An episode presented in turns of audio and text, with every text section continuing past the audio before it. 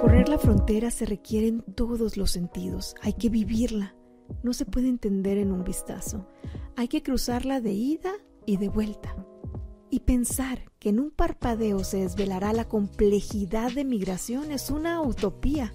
¿Cómo se entiende lo que pasa cerca del muro cuando la herida del migrante sangra desde mucho más lejos?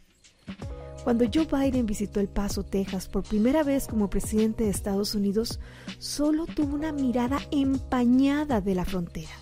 No es lo mismo un recorrido guiado que un calvario migrante. Es un primer paso, cierto, pero de buenas voluntades está lleno el infierno. ¿Qué pasa con los que viven en este mundo el mismísimo purgatorio?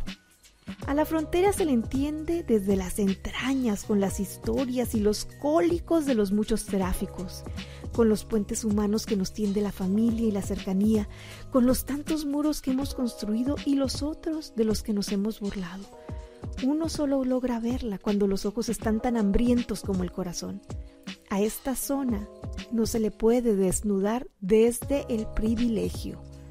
No es solo la tierra, la barda, las garitas y el comercio. No basta con acercarse al río y quemarse el rostro en el desierto. No, no es el uniforme o las mochilas que se deshacen en el camino. Es el todo con el que se abona un fenómeno del que nos cuesta hablar con sinceridad, sin ese chaleco antibalas de la empatía. Es bajarse del pedestal en que se monta la política, entender la frontera, es desgarrarse un poco por dentro pero todos escupen declaraciones cuando se trata de hablar de seguridad pública y control fronterizo.